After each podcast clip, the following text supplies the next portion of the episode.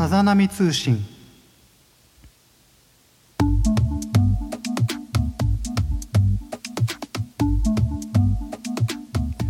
はいということで始まりました。波男と小林良三がゆるーくお送りするポッドキャスト。さざ波通信。今回で第6回となりました、えー、さて今回のテーマは波立つメロディー。リスナーの皆様からあらかじめ聞くとあなたの心が波立つメロディーを奏でる楽曲は何ですかというテーマでアンサーを募集しておりますのでその中からいくつかご紹介させていただきながら、えー、その楽曲の魅力を探っていきたいなと思います最後までお付き合いよろしくお願いします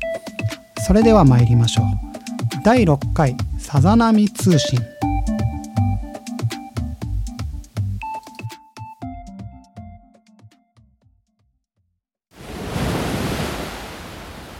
波立つのコーナー、えー、今回のテーマ、えー、波立つメロディーということなんですが、えー、メロディーの解析のみに絞って進行すると、まあ、数学的な感じというか、まあ、音の位置関係の話に終始しそうな感じがするので、まあ、楽曲の大まかな構造とか、えー、楽器編成などの詳細とかですね。それから、えー、楽曲がリリースされた時代の社会的背景みたいなものを踏まえた上で、えー、意味付けしていきながら最終的にリスナーさんのアンサーに寄り添えたらなと思っております。で、えー、今回ですね皆さんと一緒に番組を進めていくために、えー、各楽曲のリンクを概要欄に貼ってあります。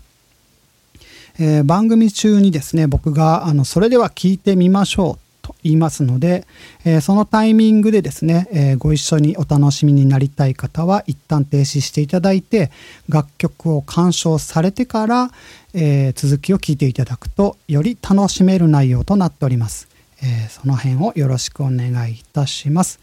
それでは、えまず一つ目参りましょう。ラジオネームベルト8オアシス Whatever えー、波立つポイントは、えー、英国人であるノエルの楽曲ですが日本人に馴染み深いどこか哀愁あるメロディー、えー、この曲を聴くとなぜか自分の幼少時代を思い出します、え幼少時代にこの曲を知らなかったのに不思議です、えこの波立ちは、え自分では分析できず波音さんにお願いしたいです。ということですね。アンサーありがとうございます。あの僕も、えっと、昔ちょいちょい聞いてたことありますしオアシス結構フェイバリットアルバムもあったりするのであの馴染み深い曲といえば曲なんですけれども、えー、皆さんそれではですね一緒に早速聴いてみましょう。感謝中感謝中感謝中感謝中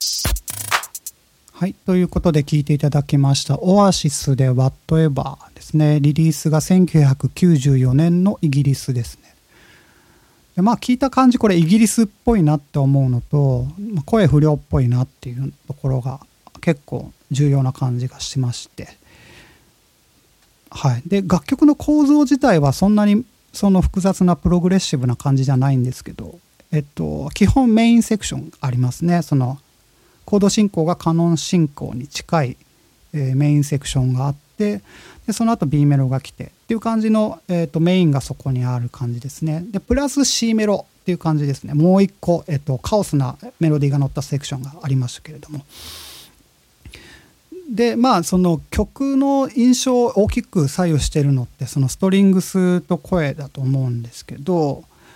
でこのストリングスがですねそのやっぱりイギリスっぽさを感じさせてる原因なのではないかと思います。でそもそもイギリスは階級社会でその階級社会の中での王室音楽みたいな感じですねその、えーと、実際その弦の編成もこれオクテットって言われる室内楽の編成ですねで室内楽は、えー、そもそも、えー、王室とか宮廷とかで、えーとえー、披露されていた音楽で、まあ、その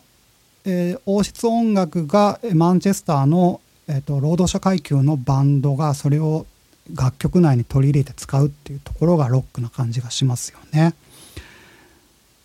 でこの流れって60年代の、えっと、イギリスのバンドビートルズでもあったと思うんですけど、まあ、実際に何て言うのかなそのイギリスの雰囲気っていうのはそういうところで出来上がってるのかなパッと聞きの印象ですけどね。でまあプラス何て言うのかなえー、っとまあ階級社会って結構あの日本にはないのでそのそんなに問題視されてないというかあそうなんだぐらいの感じなんですけど、まあ、実際そのえっと、2019年にそのイギリスで行われた調査でもその回答者の77%が、えっと、社会階級間に大きな格差があると感じている。ですねイギリスでは。まあ、ということでその僕たち日本人がこう受け取ってる感じとそのイギリスでのこの曲の雰囲気っていうかその受け取られ方って多分全然違うと思うんですね。まあ、そういう視点も持って聞くとなんかまた面白いかなと思いますね。はい。でまあこれをですねそのこの編成でじゃあに同じこ同じようなことを日本人がやったとしてもその社会背景が違うから同じようには響かないんですね。あの真似することはすごい簡単だと思うんですよね。同じ音で取れるかって言ったら難しいですけどだけどやっぱそれをあの同じ着想で日本人がやっても同じようには響かない理由っていうのはやっぱその社会背景があるというかアイデンティティの違いっていうのがあるんじゃないかなと思いますね。でベルト・エイトさんがこの曲を聴いて幼少期とリンクしたみたいなことをおっしゃってたんですけどそのまあ可能性としてはですけどそのロック音楽の中にはまこうやってクラシックを取り入れるっていう試みがまあ60年代ぐらいからあったと。で、えー、まあそれを影響を受けた音楽なりが、まあ溢れている環境下にいたのかそういうものをちょっと無意識的に聞いていった可能性ってありますね実際にそのビートルズの「ストロベリー・フィールド・フォーエバー」とか「まあ、ヘイ・ジュード」とか、まあ、有名な感じの曲とか聞いてもらってもその近さを感じていただけるんじゃないかなと思いますね。はい、ということでメロディーラインのポイントを最後に言うとこれやっぱりそのオアシスたるゆえんになってるのって僕は C メロだと思うんですね。その複雑なカオスな構造に聞こえる C メロですね。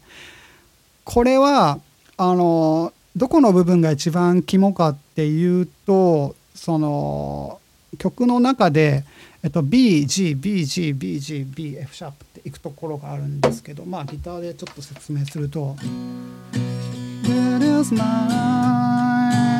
みたいな「You know you might find」こういうとこあるじゃないですか。Something that you ここまで普通なんですけど You saw you once knew but now it's gone みたいなところがあるんですけどここのそのなんだろう B から F シャープに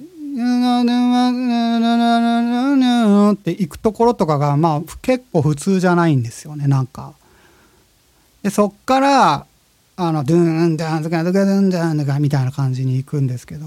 ここら辺はやっぱ60年代には出てこなかった音だなっていう感じがするん。ですねだからやっぱオアシスってにあそのなん。だろう90年代のバンドっていうか、まあ、今もあのすごいかっこいいん。ですけど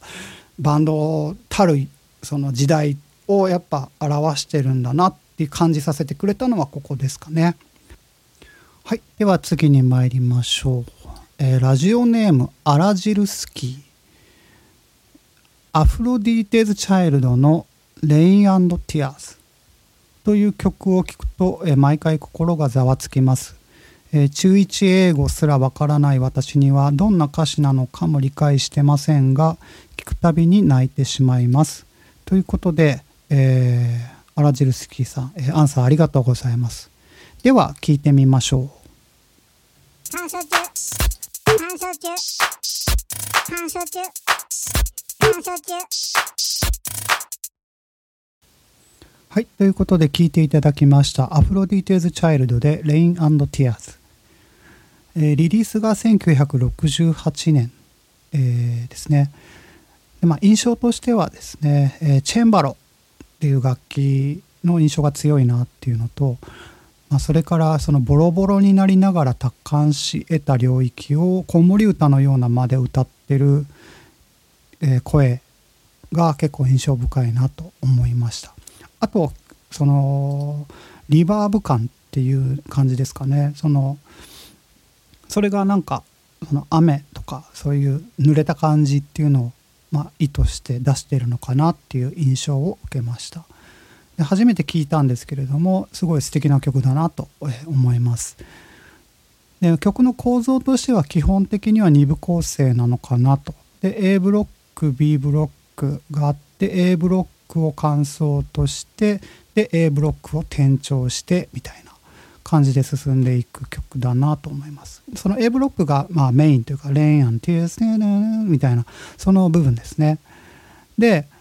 まあそのだんだん感想からエンディングにかけてフルートチェロタム回し、えー、それから女性のソプラノみたいな感じで、えー、進んでいく、えー、感じがしますね。でそもそもチェンバロっていうのがそのバロック時代に、えーと、発明された、え楽器らしく、まあ、バロックの音楽っていうのはその宮廷とか、えーと、教会への捧げ物みたいな感じでまあえっ、ー、と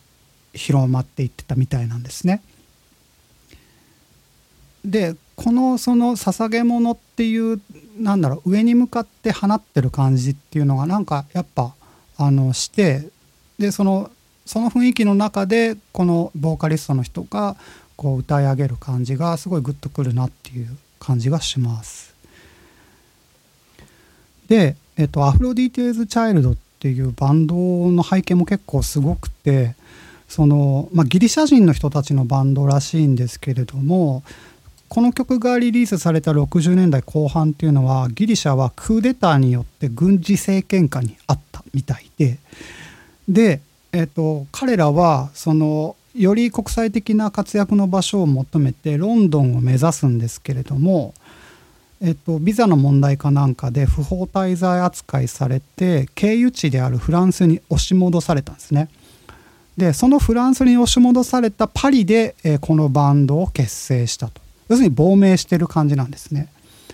でそこでえー、そこから、えっと、リリースされたっていうのが、えっと、レインティアーズということで結構なあの壮絶な、えっと、背景があるんだなというのが分かりました。で当時の、えっと、チャートをちょっと見てみたんですけれどもえーと、ベルギーフランスオランダノルウェースイス、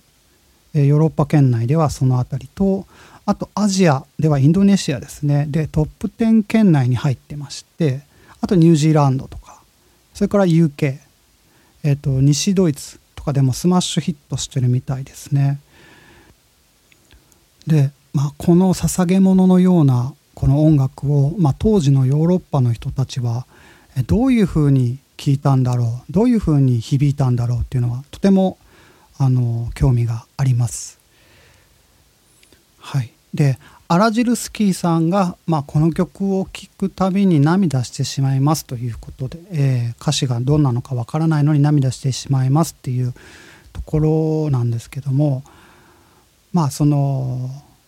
言葉の意味が分かんなくてもその作品がその内包しているニュアンスに共鳴して感動するっていうことはあると思いますね。でそれがきっかけで心の奥深くの扉が、まあ、開いちゃうっていうことも僕はあると思います。でそのニュアンスを細かく分類していくとその一つ一つにアーティストの仕事があったり背景があったりっていうことだと思うんですね。ということで、えー、素敵な曲をありがとうございます。では次に参りましょう。ラジオネームゆり子松方弘樹花のうちに最近好きな曲の中から選ばせていただきました出だしから終始メロディーがいい展開盛り上がり方そして声歌い方歌詞も素晴らしいなんでこんなに素敵な曲が作れるのかと思いますということですね。アンサーありがとうございます。はい、えっ、ー、と方角来ましたね。松方弘樹っていうところも結構しびれますけれども。はい、それでは、えー、一緒に聞いてみましょう。乾燥中乾燥中乾燥中乾燥中はい。ということで聞いていただきました、えー松方弘樹で「花のうちに」えーリリースが1993年の日本ということですね、えーまず印象としては、まあ、前の2曲がロックの楽曲だったこともあってよりその構造があとそのディテールが入り組んでいる、まあ、細かく完成されている仕事のようなそんな印象を受けました。でまあメロディーラインに関してはその男性俳優さんの渋さを引き立たせる、まあ、説得力を引き立たせるといった方がいいのかな、えー音域で構成されている、えーメロディーラインだなと思います。あと,、えー、と結構僕は重要なポイントだと思うんですけど編曲によってその想起する、えー時代劇の世界っていうのがかなりあるなと思いました。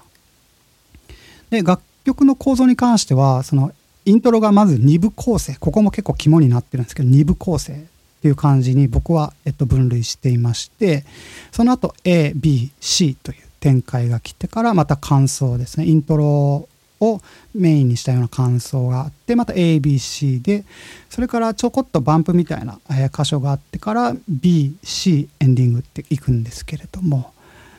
まあ、やっぱりこのイントロと感想に使われている感じのあの展開がかなりこの曲をその物語っているなっていう部分があります。でもメロディーラインは基本的にはその演歌節っていう感じなのかなと。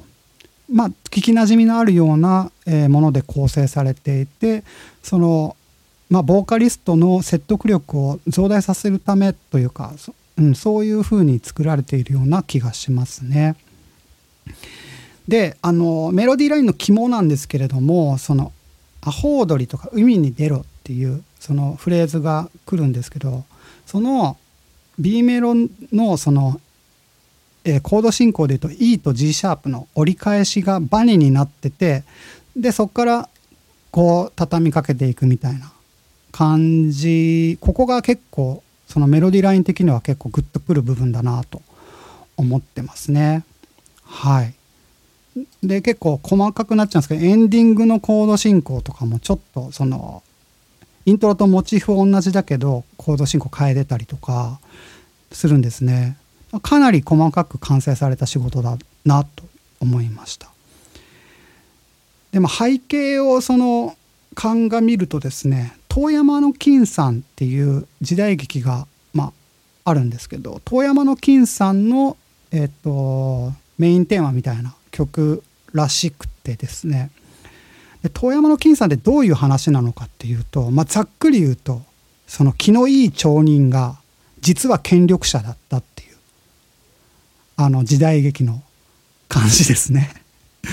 気のいい町人が実は権力者で、えー、と悪を裁くみたいな、まあ、町人のふりして生活してるんですけれども実は奉行で力を持った奉行でその悪を、えー完全懲悪するという感じなんですけれどもここが結構そのさっきイントロの部分が肝だって言ったところがあるんですけどもその気のいい町人感っていうのがそのオカリナっぽい、えっと、音色でえっと、彩られているセクションで実は権力者感っていうのがその何ていうかなダンタカダーンみたいなこう時代劇の中でよく出てくるようなその何ていうのかな、えっと、勇ましい行進曲のニュアンスみたいなのとそれがなんか二部構成になって作られているイントロだからそういう風な意図でデザインされた音楽なんじゃないかなと、えー個人的には思いました。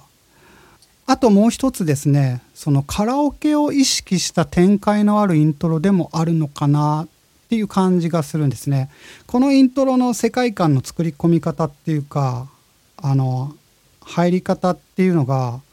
そのかなりその、えっと、歌うまでにその気持ち作りやすいっていうのあると思うんですね。はい、それもなんかこの曲の、えー素敵な部分じゃないのかなと思います。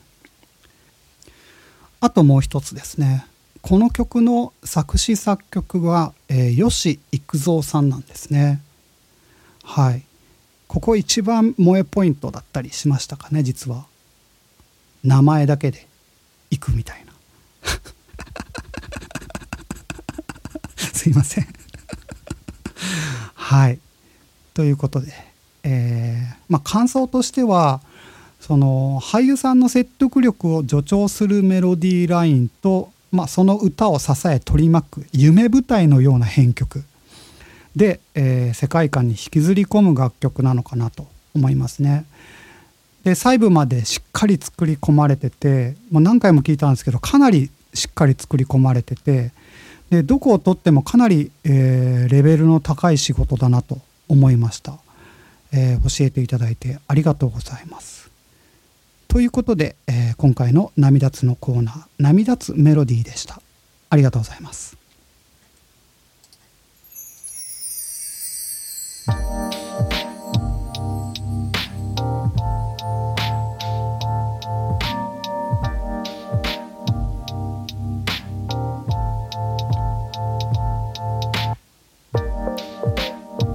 さてエンディングの時間がやってまいりました、えー、今回、えー、涙つメロディーいかがだったでしょうか？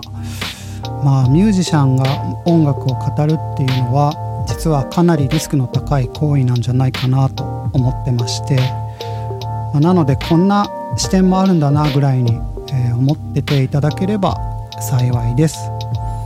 まあ、肝心のそのメロディーラインについてあまり言及しなかったというか、まあ、できなかったんですけど、まあ、メロディーライン自体をどういうふうに捉えるかっていうのは結構なんだろうなあの千差万別なのかなと思ったりしたのでそれをなんだ作っていく要因みたいな部分にフォーカスしたつもりなんですけどもどうだったですかね。はいさて次回のさざ波通信ですけれども、えー、ゲストをお招きしてほぼフリートークで、えー、お届けしたいなと思ってます。